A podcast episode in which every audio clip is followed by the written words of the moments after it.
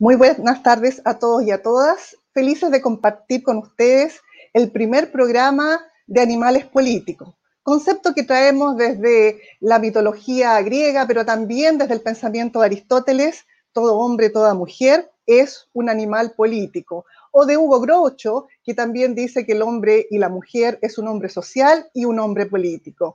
En esta oportunidad, el programa se va a dividir en dos secciones. La primera sección contaremos con un invitado de, lujo, un conocido nuestro de la región, un gran senador, y posteriormente un panel de análisis de toda la contingencia regional y local también junto a ustedes. Eh, a continuación, un video que nos presenta a nuestro invitado.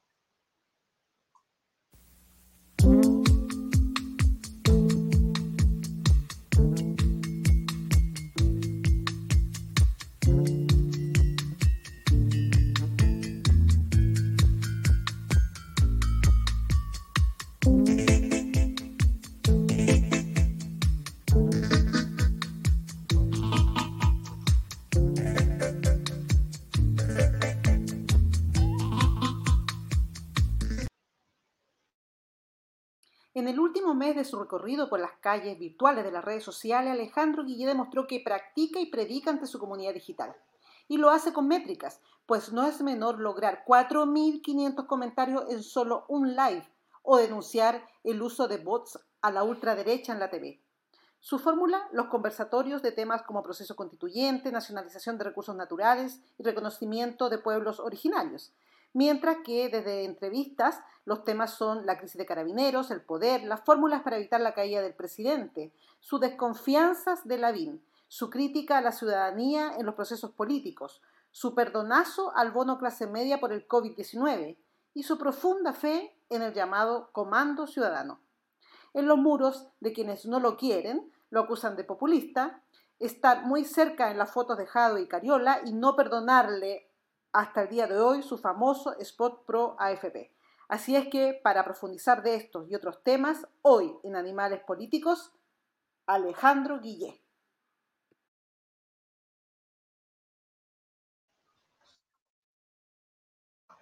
¿Qué más animal político que Alejandro Guillé, periodista, sociólogo, candidato presidencial a punto de estar en el sillón presidencial, ¿no? Valga la redundancia, un gran amigo nuestro de la Escuela de Periodismo en la Universidad Católica del Norte.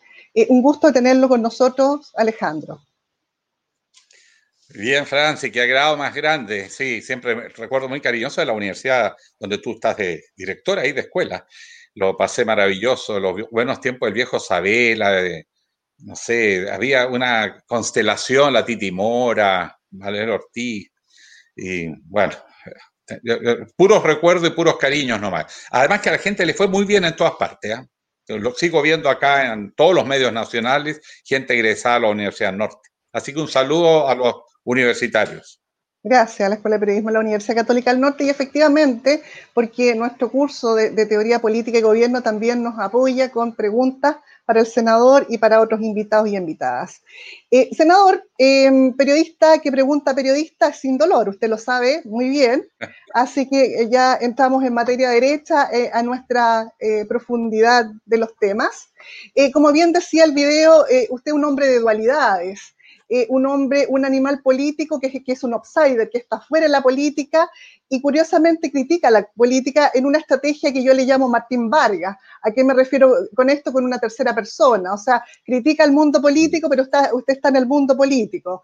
Eh, critica, digamos, la lógica de los partidos políticos. Usted es independiente, pero necesita ser apoyado, digamos, con partidos políticos. Entonces, mi primera consulta, senador, eh, ¿no estará usted sangrando por la herida con respecto a criticar esta política eh, en casos concretos, ¿no? Eh, o simplemente es porque todavía se siente outsider y esa, esa capacidad o esa condición de estar fuera de la política y dentro de la política finalmente no lo llevó al sillón presidencial? No, yo lo que pasa es que estoy en una jauría política que se llama Congreso ah. Nacional.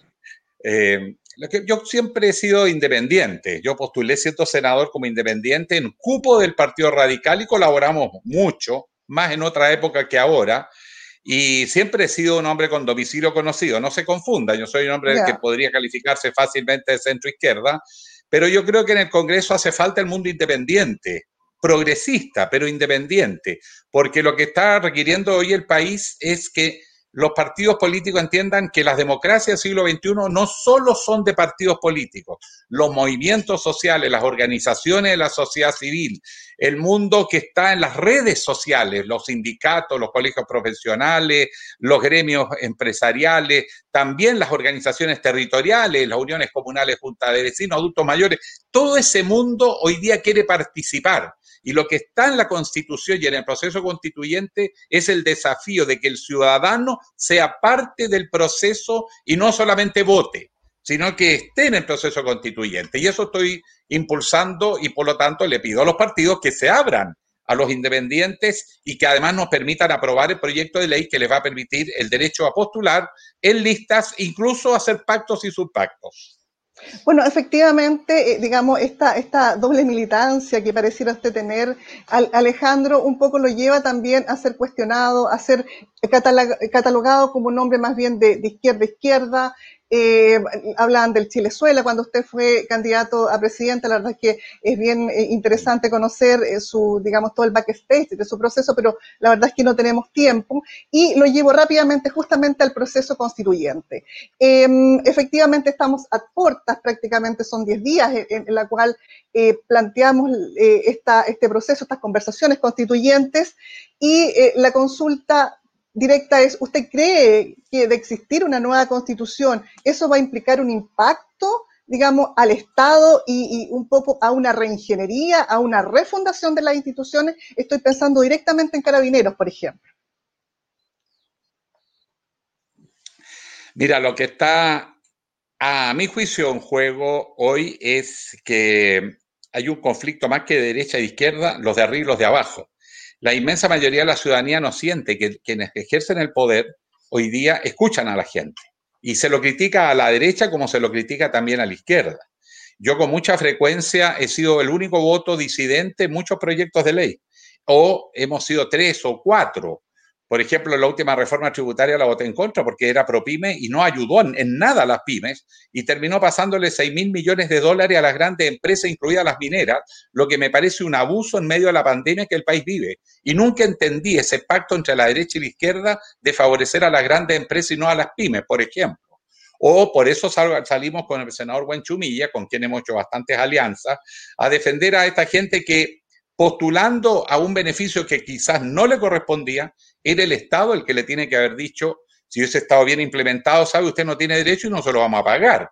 El hecho que se lo haya pagado solo demuestra que es un despelote lo que está pasando, un desorden, y por lo tanto, frente a un gobierno fracasado, no puede ser el ciudadano el que termina pagando el pato era más de medio millón de chilenos que hoy día podría estar en los tribunales enjuiciados, perdiendo el empleo, incluso algunos condenados. Eh, eh, eso es la que uno tiene que estar continuamente saliendo al paso. Y claro, yo he sido muy crítico de los desempeños de los partidos, no de los partidos. Los partidos son esenciales en la democracia, pero van a tener que convivir con los movimientos sociales, las organizaciones de la sociedad civil, y no olviden que la democracia de los siglos XIX y XX fue representativa Tú elegías por un representante que hablaba por ti.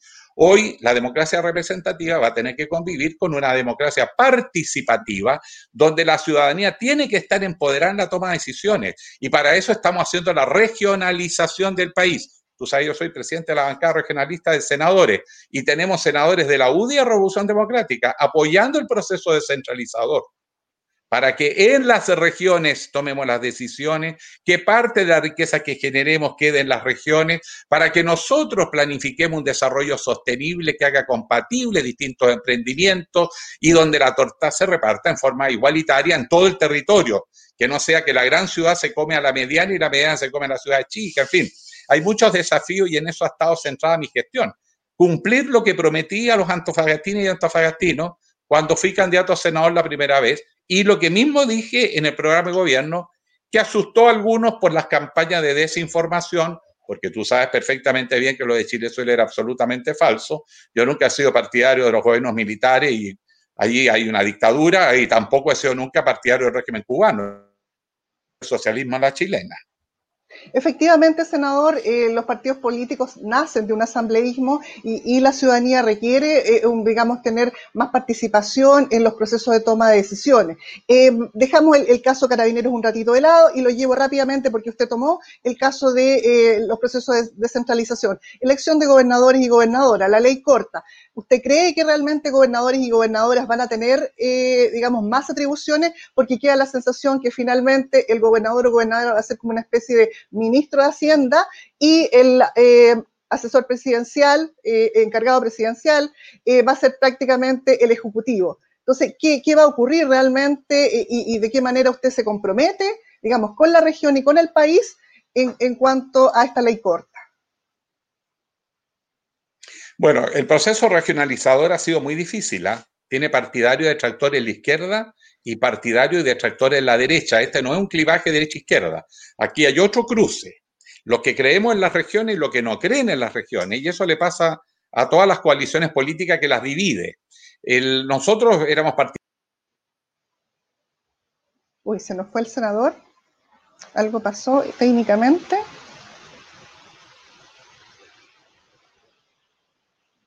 Algo pasó. Sí, efectivamente, eh, se nos fue el senador. Em, estábamos comentando, digamos, en este primer programa de animales políticos. Aquí, aquí se nos conectó de nuevo. Senador, me estaban dando algunos datos técnicos. Ya, sí, ya. Entonces, senador, el proceso ha sido prácticamente un parto, nos decía usted, el proceso de descentralización. Oh, parto en el monte. Ya. Claro, porque no olviden ustedes que el sistema de poder existente, bueno, da beneficio a unos y a otros regionalización altera la manera como se reparte el poder en Chile. Descentralizar significa, para decirlo de manera, que el poder de tomar decisiones se traslada gradualmente, porque esto va a ser un proceso, desde el centro del país a las regiones. Y en las regiones nosotros tenemos que tomar las decisiones, no en Santiago. Ese es un proceso de aprendizaje, de desarrollar cultura participativa y distribuir el poder y por lo tanto los gobernadores que elijan los ciudadanos en esta primera vuelta van a tener que crearse un espacio. Y en el proceso constituyente vamos a tener que mejorar el proceso para que efectivamente el gobernador eh, regional elegido por voto popular sea la primera autoridad en la región y no el delegado del presidente de la República de turno. Y eso es eh, esencial en el proceso. Pero, en, senador, también se lo pregunté al presidencial José Antonio Cas, con quien usted tuvo un altercado, bastante complejo en un programa de televisión, eh, si, si podríamos pensar en un modelo federalista para Chile y eso pudiese estar incluido en la discusión sobre el proceso constituyente. ¿Qué opinión tiene usted con respecto a eso? Yo creo que el país tiene que avanzar a la descentralización real, pero, no, necesariamente a una república federal por una razón práctica. Chile es un país bastante homogéneo en algunas cosas. Nosotros no tenemos diferencias de intereses entre el norte y el sur. Lo que tenemos diferencias entre las regiones y el centro político. Y si las, regiones nos fraccionamos, no van a ser regiones poderosas. ¿Qué, ¿Qué negociación, qué capacidad de negociación tendría ICEN?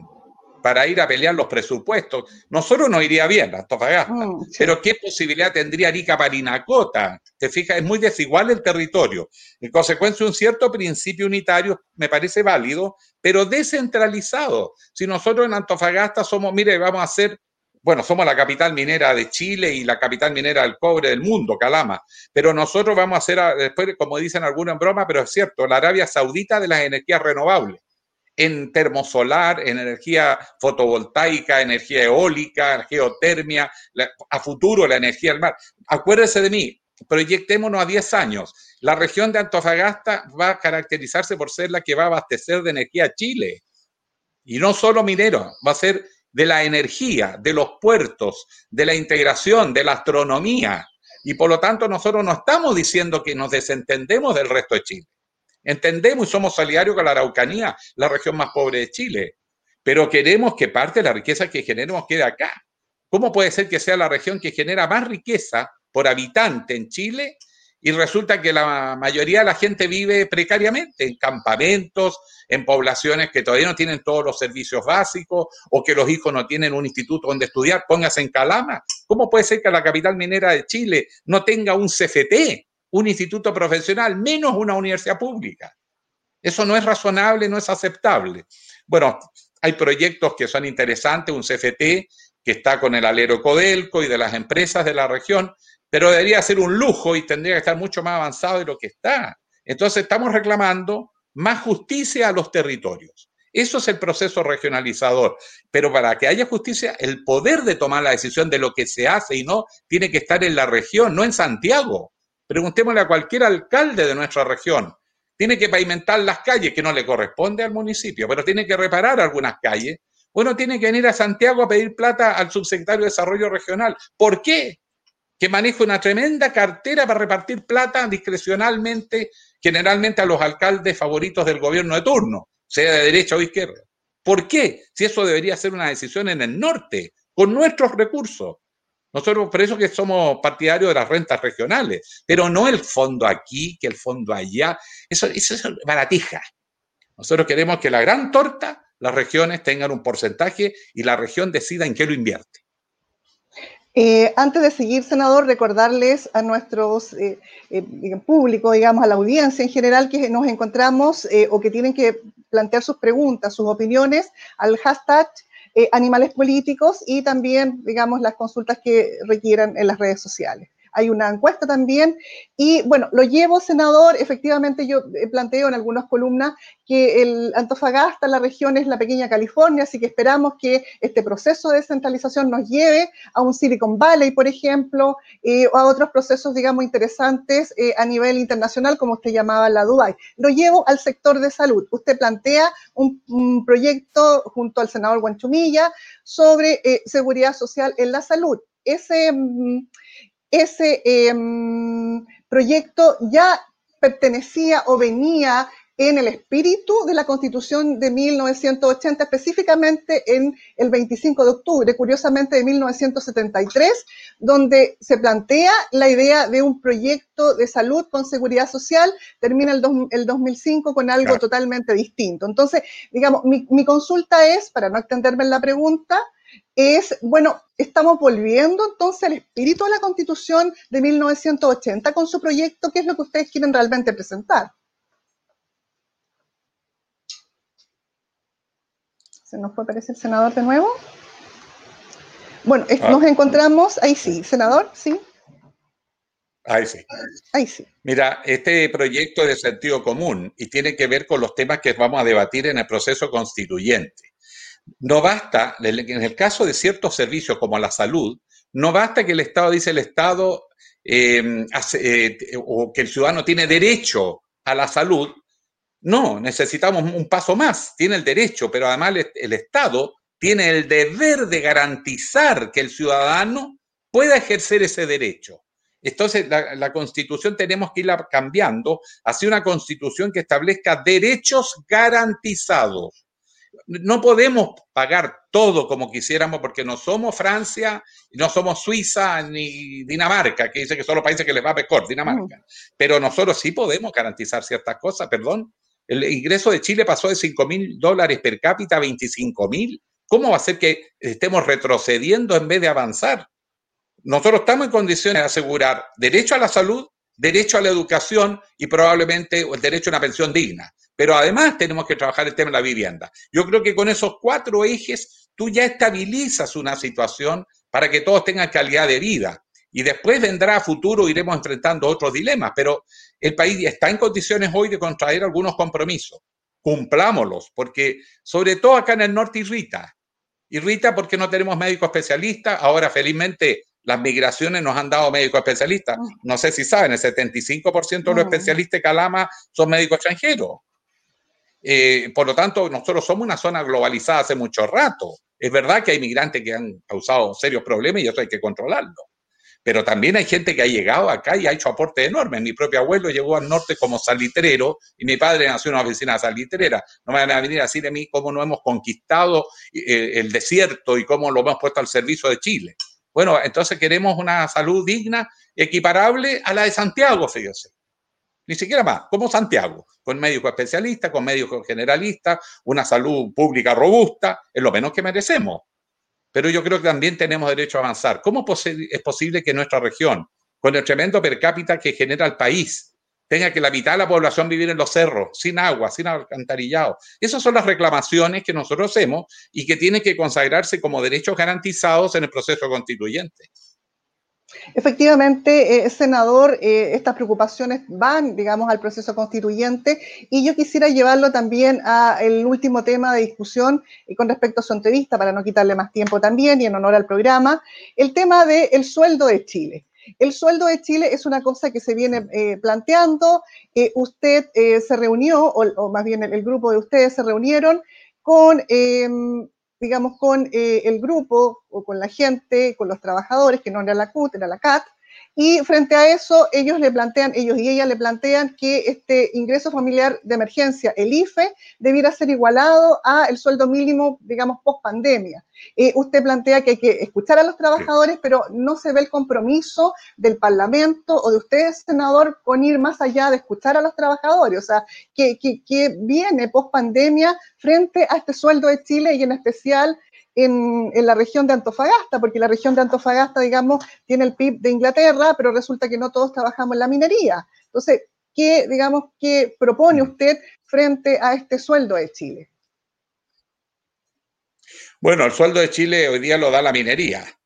Em, pero ya comienza la energía, pongamos ojo en eso. Nosotros vamos a ser potencia mundial no solo en cobre, ahora vamos a ser potencia mundial en astronomía y vamos a ser potencia mundial en energía, energía, lo que Chile nunca tuvo. Hoy día la tiene. ¿Y dónde mejor la tiene? En el desierto de Atacama. Y mire qué casualidad, la región de Antofagasta es el epicentro del desierto de Atacama. Y los proyectos que hay en la región nuestra hoy son más de 5 mil millones de dólares en proyectos de energía solar y estamos construyendo proyectos que son fabulosos en términos de que van a dar a Chile. Eh, y se están firmando acuerdos. Por ejemplo, las empresas que se están instalando en el norte, Cerro Dominador, acaba de hacer un convenio hace una semana atrás con COPEC para la electromovilidad. Vamos, en vez de tener bombas gasolineras, van a estar las bombas que van a inyectar ahí energía eléctrica a los autos. Y eso están haciendo en el norte. Nuestra región va, sigue haciendo historia.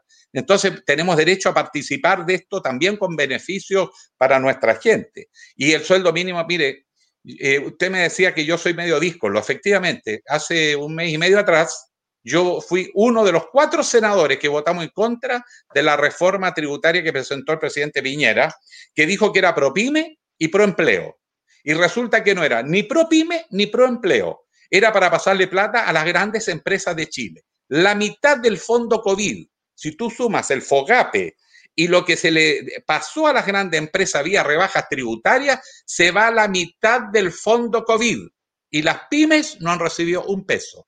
¿Cómo no va a reclamar uno? ¿Por qué voy a votar a favor de ese acuerdo maloliente que generó la oposición y el gobierno para favorecer a las grandes empresas? ¿Que acaso en el norte las mineras han parado sus labores? ¿Que acaso dramáticamente? Ni uno ni lo otro, no han parado un solo día y el cobre está sobre los 3 dólares la libra y las perspectivas de demanda en China son enormes. En consecuencia, ¿por qué les rebajan el impuesto del 1% a las nuevas inversiones sobre 10 millones de dólares? ¿Me van a decir que las pymes invierten sobre 10 millones de dólares al año? ¿Por qué suprimieron ese impuesto que iba en beneficio de los territorios, de las regiones mineras? Porque este gobierno no quiere las regiones, no es partidario de la regionalización, no se confunda.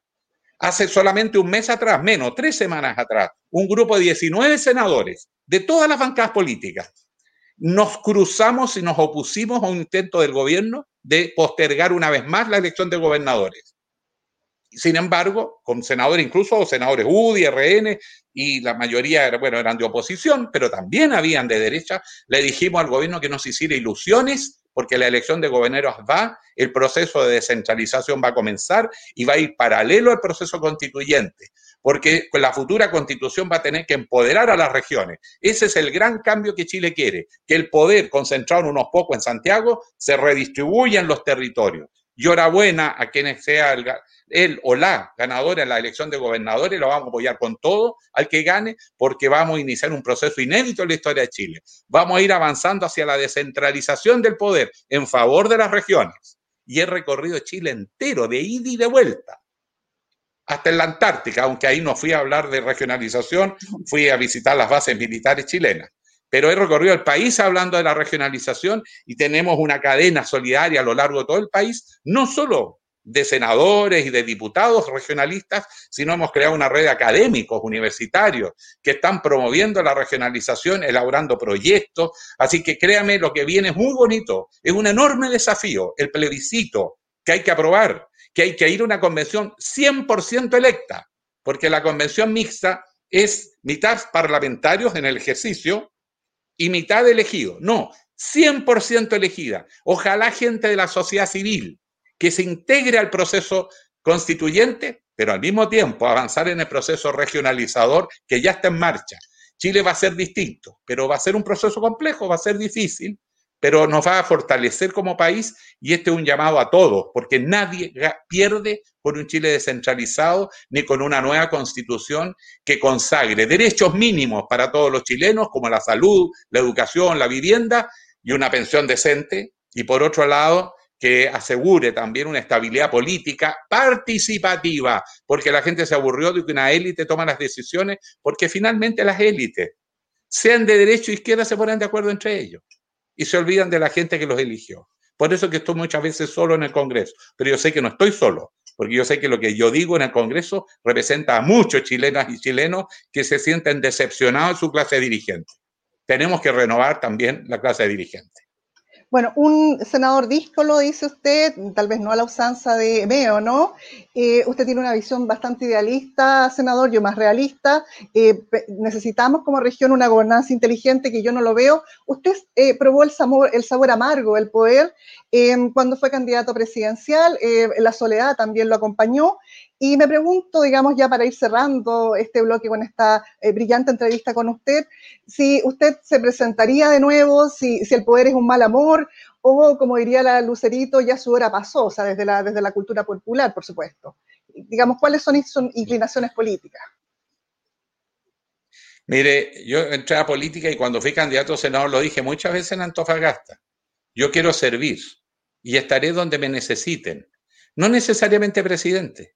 Puede ser si la gente quiere que siga de senador, seguiré de senador. Si la gente dice que no, que quiere cambiar, bueno, no seguiré ahí, pero, voy a seguir colaborando y estaré donde sea necesario. Pero hoy, hoy no es el momento de estar pensando en los próximos cuatro años.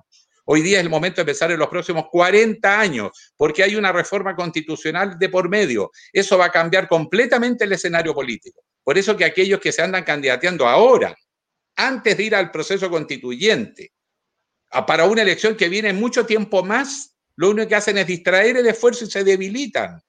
Si los liderazgos van a salir consolidados con el proceso constituyente y probablemente surjan nuevos liderazgos, abrámonos a los nuevos liderazgos y participemos y estemos donde nos necesiten, pero que no sea una obsesión, un cargo, porque te condiciona, te limita, entonces yo ya no quiero hacer las cosas porque me gano un enemigo y para qué me enredo. No, eso, eso no. Uno tiene que hacer su pega y la pega hoy es ser senador por Antofagasta, hacer valer el peso de la región que más le aporta al país. Y si he peleado con medio Congreso, qué bueno que haya peleado y que les duela, porque alguien tiene que decirle las cosas. Yo, invito, y cierro con esto, eh, Francis, revisen los discursos de los senadores y cómo votan los senadores los proyectos de ley.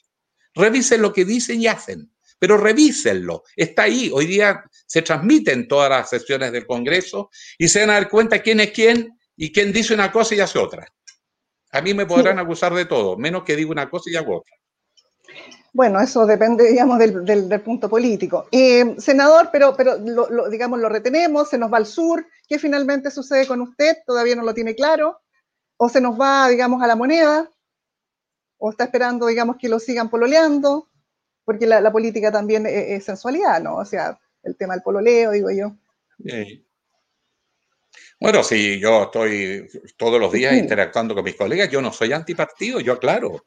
Solo he sido crítico de la vieja política. Le puedo asegurar que las cosas que yo digo las sienten también los militantes de los partidos. Pero lo cierto es que hoy hay más progresismo en las calles que progresismo en la sede de los partidos políticos. La gente está mucho más clara en lo que quiere, en sus sueños, en sus reivindicaciones, porque sabe que el Chile de hoy tiene más recursos que hace 30 años atrás. Entonces no podemos seguir repitiendo las mismas políticas que fueron de la concertación a la nueva mayoría, no porque las desprecie, sino porque ya ese momento se superó. Entonces, precisamente porque el país ha mejorado, hay que seguir avanzando y corregir las injusticias que han quedado pendientes. Y lo mismo le pasa a la derecha. Yo no me imagino que la derecha no seguirá pensando lo mismo que pensaba en los 80 cuando Pinochet entregó el poder, pues o por lo menos el gobierno.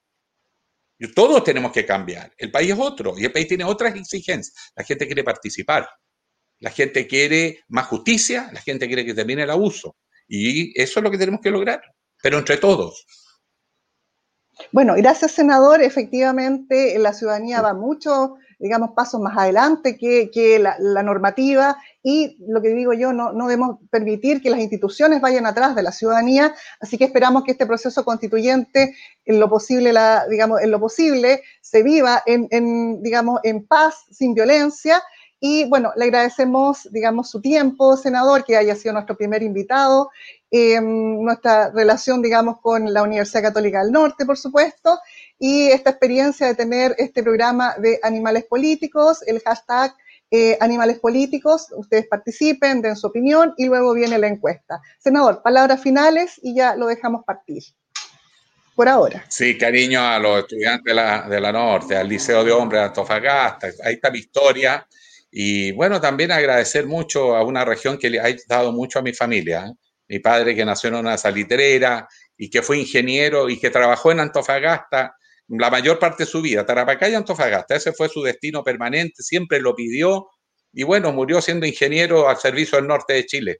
A todos les doy mi cariño, mi gratitud y, me siento muy orgulloso de ser representante de Antofagasta y no crean cuando dicen que ando peleando con todo el mundo. Yo peleo con los que hay que pelear y a veces hay que pelear más con los propios que con los ajenos. Así que, que dejen de, cuestiones raras y aprueben el proyecto de ley que presenté con don Francisco Buenchumilla para que los independientes también puedan presentar candidatos a la constituyente. Y ojo, que puedan hacer alianza. No les tengan miedo a la ciudadanía, porque de repente los partidos andan muy asustados. Yo he escuchado a muchos parlamentarios, Alejandro, ¿cómo dices eso? Mira, que la gente... Bueno, no le Uy, se nos fue el senador, digamos, sin, sin querer que se nos fuera. Em, le agradecemos nuevamente la participación en este primer capítulo del programa Animales Políticos. Eh, a continuación, luego de una tanda comercial, nos vamos a nuestro panel de excelentes animales políticos.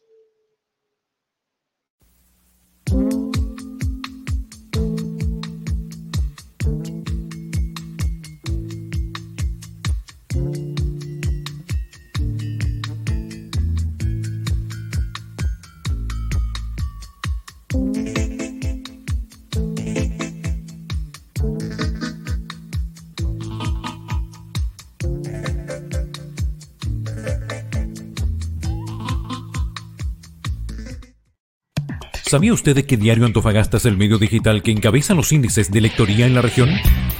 Noticias, entrevistas, reportajes, cultura, videos y toda la actualidad regional se encuentra en www.diarioantofagasta.cl, donde podrá acceder gratuitamente a todo nuestro contenido de televisión por internet, avisos clasificados, empleo, minería y avisos legales.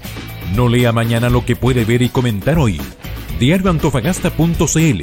Noticias de verdad. Ahora sí nos encontramos con nuestro panel, eh, que yo le llamo algo así como un triunvirato, y la verdad es que en este momento, digamos, en este primer capítulo, yo quisiera entrevistarlos a ustedes.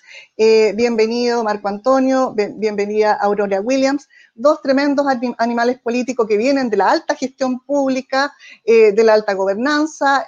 una fue ministra de Minería y el otro intendente, eh, ambos, digamos, asociados también de una u otra manera al sueldo de Chile. Y la verdad es que es interesante, digamos, conocer la experiencia que ustedes fueron desarrollando en, digamos, en la gestión eh, política, la gestión pública, y le hago la misma pregunta, la, digamos, la, política es sin dolor, y frente a esto un poco queda la sensación de que eh, estar en los cargos de, poder se convierte más bien como en un, en un, mal amor, ¿no? Entonces mi pregunta es, ¿cómo fue la experiencia de ustedes de estar en, en el espacio político público? No sé si empiezo primero con Aurora. Por favor. Hola, Francis. Francis, Marcos, buenas tardes y a todos quienes nos, nos escuchan y nos ven. Quiero agradecer este espacio, un espacio, además, Franci, que tú lideras y que la verdad que sale desde la academia para este realismo y este realismo además en política, así que te felicito. Y además también felicito al diario por, eh, por eh, involucrarse en un proyecto además con características tan propias nuestras, regional, con pertinencia, etc. Bueno, decirte que eh, siempre que a mí me ha tocado desempeñar un cargo público, eh, uno tiene un sabor de, eh, de mucho agrado, de haber estado al servicio de lo que tú crees, de lo que tú piensas y en un proyecto colectivo. Por lo tanto, mi experiencia es una experiencia eh, constructiva, es una experiencia que deja el sentido de haber hecho algunas, algunas obras, en el caso del tiempo en que fui seremi de Obras Públicas y algunos programas y proyectos en el caso que fui ministra. Por lo tanto, esto tiene un beneplácito en lo personal, en lo profesional y también en la retribución a los lugares en donde uno pertenece. Yo soy antofagastina, soy de esta ciudad, mi familia calareña, iquiqueña, qué sé yo. Entonces creo que también es importante que eh, efectivamente eh, personas que son del territorio puedan eh, desarrollar cargos que tengan que ver con eh, la pertinencia propia del territorio, lo conozcan y sepan eh, lo que ocurre acá. Así que yo tengo la mejor experiencia de los cargos desempeñados, en el caso de Ceremi de Obras Públicas, en el primer gobierno de la presidenta Bachelet y como ministra de Minería en el segundo gobierno de la presidenta Michelle Bachelet. Marco Antonio, por ahí estará. Sí. Sí, bueno, al igual que, que Aurora, ah, es un honor para mí compartir panel contigo, Aurora. Muchas gracias, doctora Francis. Gran espacio. Y, su pregunta es interesante. Me, me, recuerda una frase de Freire Nietzsche, en Así habló Zaratustra, cuando decía, amargura existe aún en el cáliz del mejor amor. Bueno, el servicio público es el mejor amor. No hay nada eh, que pueda retribuir más el alma, el espíritu, que saber que a través del ejercicio del poder uno puede cambiar vidas de personas, pero también muchas veces por elementos exógenos no poder lograr todo lo que uno se propone. ¿ah? Y por lo tanto ahí viene esa amargura de querer hacer más y donde los cambios normativos, eh, algunos más refundacionales que otros, se hacen absolutamente necesarios. O sea, si hay algo que hoy día creo que es una conclusión eh, común y entendida, y la abordó nuestro, nuestro panelista invitado, el senador Guillé, es que hoy día son las bases ciudadanas quienes están marcando una pauta y en definitiva los servidores públicos debemos estar plenamente sintonizados con, con, esas demandas, ¿ah? que todas van en la línea de mejorar la calidad de vida de los habitantes de un país que ha crecido, que ha progresado, pero que ha fracasado en distribuir la riqueza de manera homogénea. Sigo con usted, Marco Antonio, y vuelvo a insistir en la política, digamos, sin dolor. Eh, una de las, digamos, de, los rumores o tal vez los estereotipos que se, que se eh, planteaban en función a usted, que usted era el, hijo putativo de la diputada, por una parte, y también el cuestionamiento de que usted eh, nos dejó en, digamos, en pleno estallido social. este es el momento, digamos, de que usted nos cuente la historia de, digamos, de, de, de ambos estereotipos, de, digamos, de, ambos mitos, porque la, la política también es mucha mitología. No, por cierto, por cierto, yo creo que ese es un mito que entretiene a cierto segmento que, que claramente busca eh, en, esto llenar páginas de algún pasquín o, minutos en pantalla, pero en realidad lo descarto absolutamente. ¿no? No, hay que olvidar que la diputada ha hecho pública una posición, por ejemplo, de cara al plebiscito que es, distinta a la que sostengo. ¿ah? Eh, durante mi gestión eh, no hay nada objetivo que pueda sustentar esa tesis más allá de una afinidad personal que absolutamente tengo y de un respeto político eh, que, no desconozco. ¿ah? Eh, ni, ni, para celebrar aquello, ni tampoco para restarme en opiniones eh, positivas cuando corresponden respecto a la gestión de la parlamentaria, que insisto, le tengo un cariño personal y un respeto político particular. Ahora, respecto del otro mito, también es mito, pues. Uno, sabe que una decisión como la que, yo tomé, yo servía un modelo centralista de gestión y justamente renuncié en la confianza y en el convencimiento de que se venía una primavera descentralizada eh, y que me exigía a mí en particular, por estar sirviendo un cargo público, renunciar un año antes de la elección. Esa elección estaba programada para el 20 de octubre y yo tenía que renunciar antes de eso y efectivamente no engañé a nadie. Una semana antes de ese 18 de octubre fui a la moneda, conversé con el ministro del Interior, le comuniqué mi decisión indeclinable porque creo que lo que venía haciendo desde el sillón de la Intendencia, ¿ah? en, cuanto a sello, en cuanto a, idea, quería prorrogarlo, pero ya desde una lógica eh, descentralizada. Y eso suponía necesariamente una renuncia, la cual materialicé ¿ah? el mismo día 18. Y basta ver nada más los artículos de prensa del día 19 para ver que no era en Antofagasta un día donde las manifestaciones que después conocimos estuvieran eh, presentes. ¿ah? Estas se vinieron a materializar del 19 en la tarde en adelante y claramente creía inconveniente eh, jugar al papel del héroe, de aquel que vuelve ¿ah? a salvar a la ciudad, porque este fenómeno era mucho más complejo de lo que podía entenderse Francia. Así que ambos, ambos mitos y, y espero haberlos aclarado en este espacio. O sea, no fue el, digamos, el Superman que quería volver, digamos, a la, a salvar eh, la región.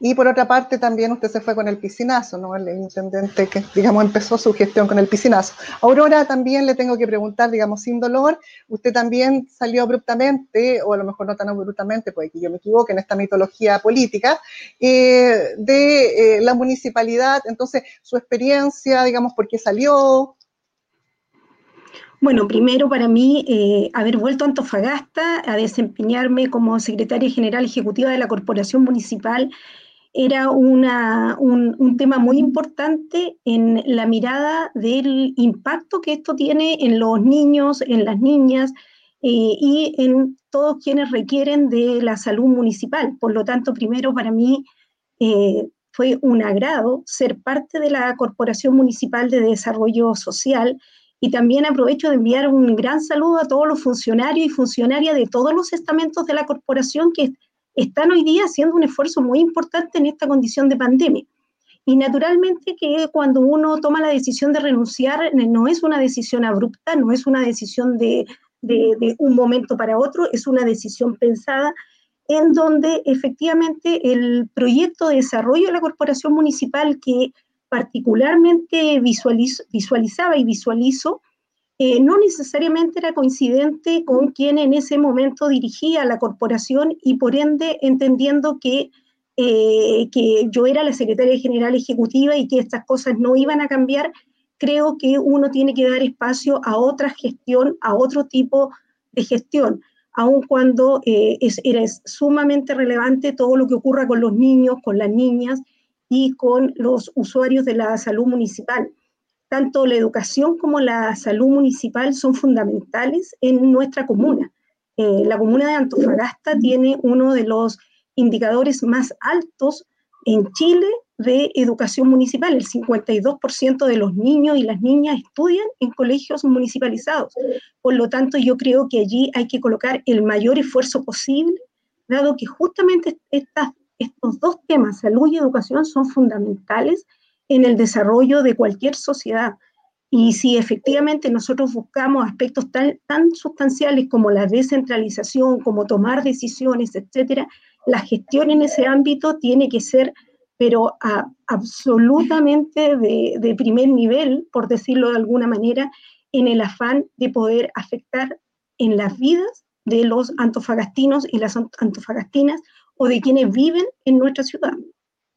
Nos quedan más o menos 15 minutos para hacer el análisis.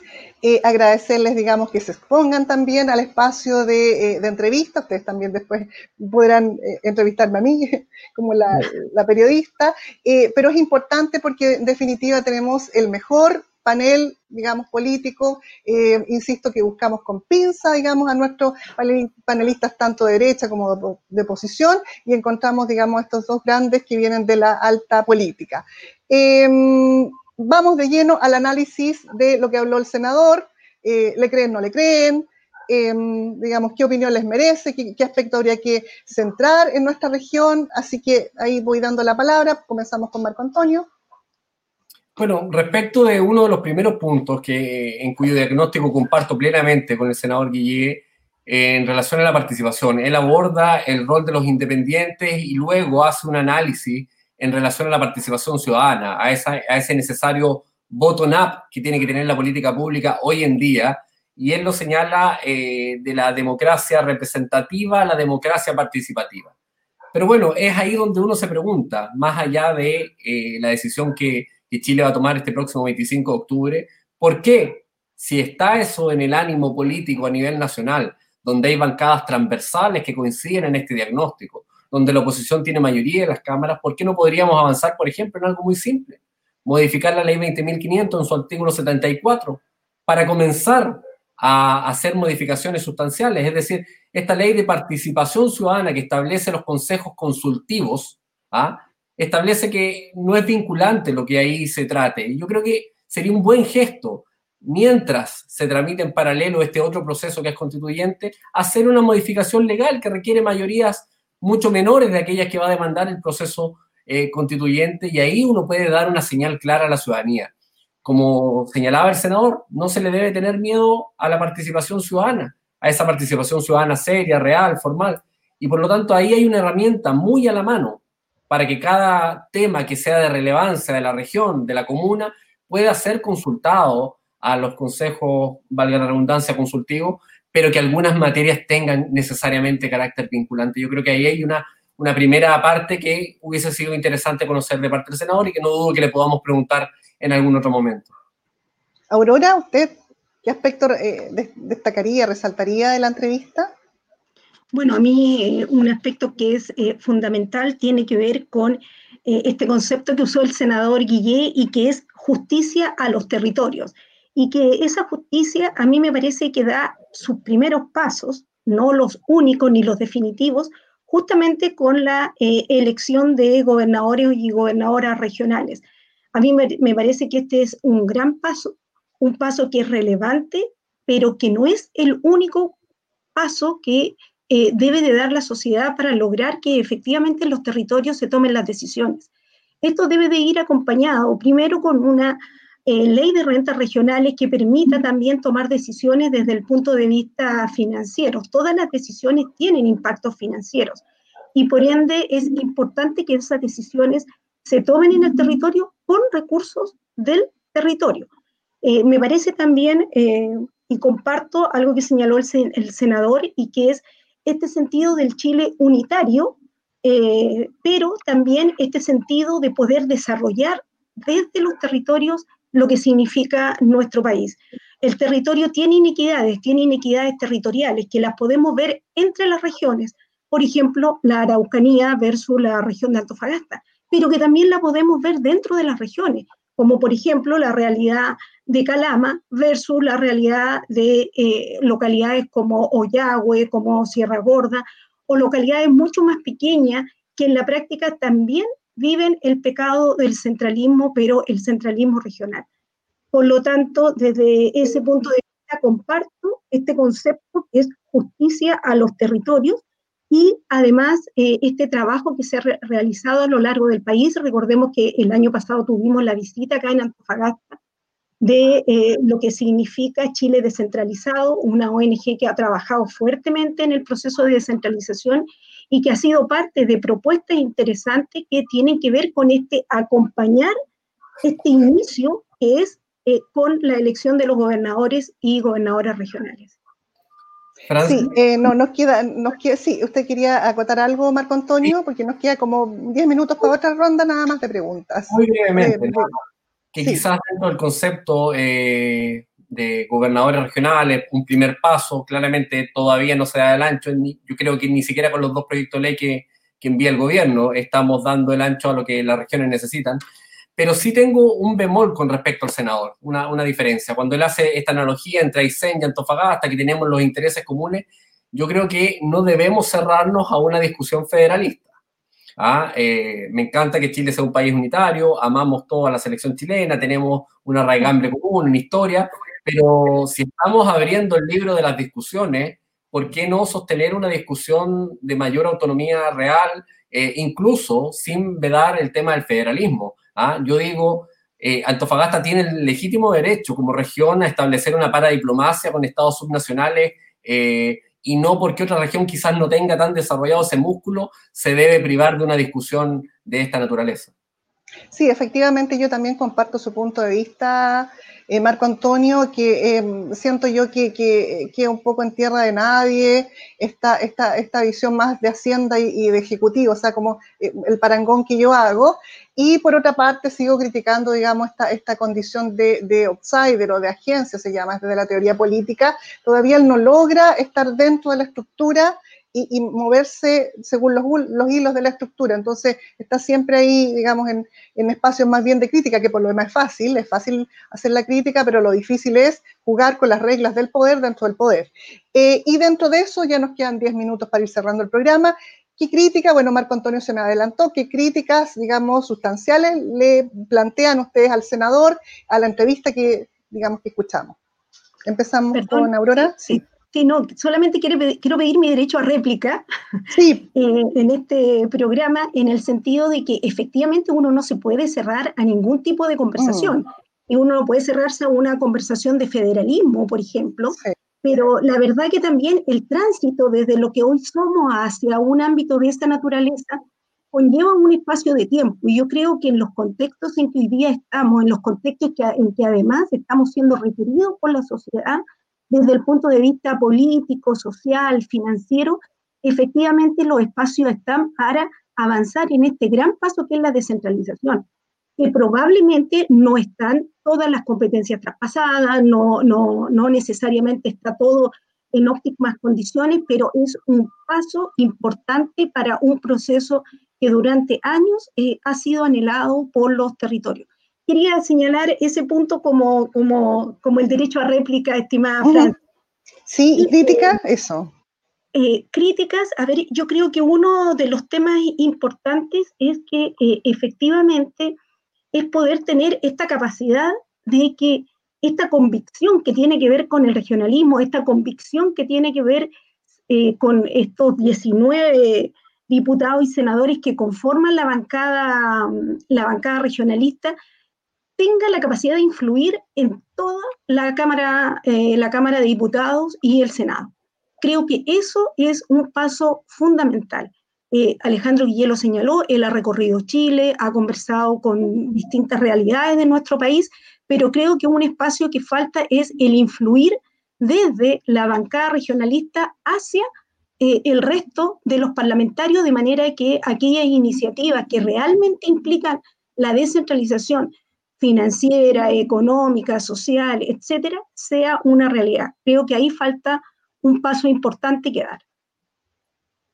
Marco Antonio, digamos, ya anunció su crítica, pero digamos, ¿tiene más críticas al senador? No, solo eh, un warning, por así decir. ¿ah? el, senador habla de, que estamos a cortas de eh, establecer derechos garantizados de este Chile que tiene y es evidente que las tiene, dolencias sociales muy profundas.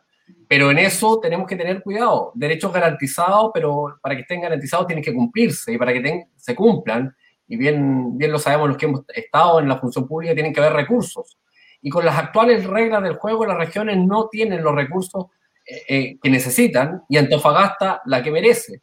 Por lo tanto, el, el establecimiento de derechos garantizados como, como una idea o concepto tiene que ir de la mano de una ley de rentas regionales que se haga cargo de atraer los recursos que las regiones merecen o que corrijan disparidades económicas como es el alto costo de vida que tiene nuestra región. O sea, hoy día se establecen beneficios sociales a nivel nacional para todos por igual y eso no necesariamente es igualdad. ¿ah? Antofagasta tiene un índice de costo de vida que ha sido medido desde por allá por el año 2011-2012 por decano de la Facultad de Economía y Administración de la Universidad Católica del Norte, un gran trabajo con el profesor Aroca, y por lo tanto, eh, hoy día, portas de una discusión de ley de rentas regionales, más allá del concepto de derecho garantizado, que de verdad eh, es muy sugerente, como, como usted decía, este espacio y la política tiene de esto, de sugerente. Casualidad, claro. pero también a veces soy igual de concreto que usted, Francis, y esto tiene que traer aparejado recursos. Por lo tanto, eh, muy bien las, grandes ideas, pero las regiones necesitamos más y nuevos recursos y no estar mirando a la región del lado para hacer eh, una distribución homogénea. Y ahí es donde el tema del rol unitario que nos obliga a estar mirando el desarrollo de otras regiones yo creo que aquellas regiones que tenemos fuerza y dinamismo hay que seguir potenciándolas para que, que, que, lo hagan con mucho más fuerza y, y, y, si pueden generar empleo, por ejemplo, o desarrollo o crecimiento para el resto de las regiones, enhorabuena, pero primero para los que estamos habitando en esta región no solamente una política eh, realista, Marco Antonio, también desde el eh, modelo marxista, ¿no? O sea, pareciera ser que no solamente debemos centrarnos en la superestructura, sino también en la base, en la base material, es decir, los recursos para la implementación de este proceso de descentralización. Palabras finales, solamente nos quedan cinco minutos, eh, un minuto tal vez para cada uno, Marco Antonio, Aurora, un poquito más tal vez. No, muchas gracias, muchas gracias Francia, a ti, bueno, al, al, senador que era el invitado en el día de hoy, a el diario que, que, nos da este espacio para poder conversar y la verdad que es un gran desafío. Yo quiero invitar eh, a todos y a todas a que efectivamente cada uno se informe respecto de las opciones que tenemos frente a esta decisión tan importante que se va a tomar el 25 de octubre en donde por primera vez en Chile se va a realizar un plebiscito que eh, le pregunta a la sociedad eh, si quiere cambiar la constitución y cuál es el órgano que va a redactar eh, dicha, dicha la nueva constitución. Yo naturalmente tengo una opción, pero mi invitación es a ser partícipes, a informarse y a tomar todas las precauciones del caso para poder votar seguro el día 25 de octubre. Marco Antonio, para cerrar. No, agradecer nuevamente eh, el espacio, eh, muy dinámico, muy cómodo, se nos pasó volando el tiempo y sumarme, a las palabras de, de, Aurora, e incentivar, fomentar la participación. La democracia se cuida, se protege con más democracia.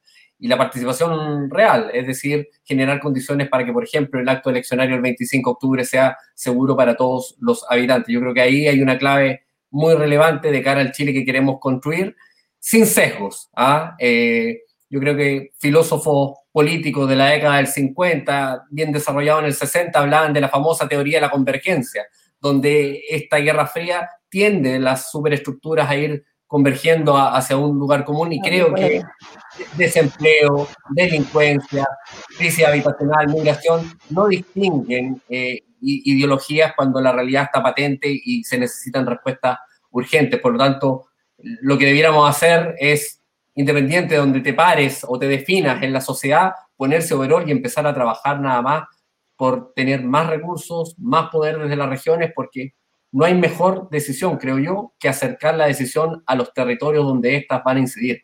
¿ah? Y por lo tanto, con esa invitación, eh, quiero agradecer este espacio y, y despedir mi participación, Francis. Muchas gracias. Bueno, cierro con el resumen de nuestra conversación, incluyendo al senador, descentralización fundamental, mm, pensar a lo mejor en un modelo federalista, ¿por qué no? Y el poder sobre todo en los gobiernos locales, en el caso, por ejemplo, de educación y salud, que hablaba bien Aurora, y lo fundamental también es una gobernanza inteligente, que nuestras autoridades sean lo mejor, en el fondo, que entreguen no, solamente su conocimiento, sino su experiencia en la calle y eh, sobre todo que desarrollen, digamos, este servicio eh, social o este servicio público, como bien eh, hablaba Marco Antonio. solo me queda agradecer al diario Antofagasta que nos dio la oportunidad de hacer este programa de animales políticos. Es la primera edición. el hashtag eh, ustedes lo vieron, animales políticos. Eh, hay una encuesta, yo entiendo, al final, y también agradecerle a la colega Giglia Bacani, con ella hicimos un barrido en las redes sociales para tocar los temas más fundamentales, y producto de esto salió este video, así que eh, realmente estamos en sintonía, se nos pasó el tiempo volando, y agradecemos a la audiencia, gran audiencia que valora el trabajo, digamos, desde el espacio público, desde la academia y una conversación inteligente, una alta conversación de política, muy preparados todos y nos encontramos eh, la próxima semana en otro programa de animales políticos con el mismo panel y seguramente con una estructura distinta que parte con el panel y sigue con la, la entrevista. Así que por ahora yo me despido justo a tiempo, agradecerles a todos. Muchas gracias. Muchas gracias. Muchas gracias.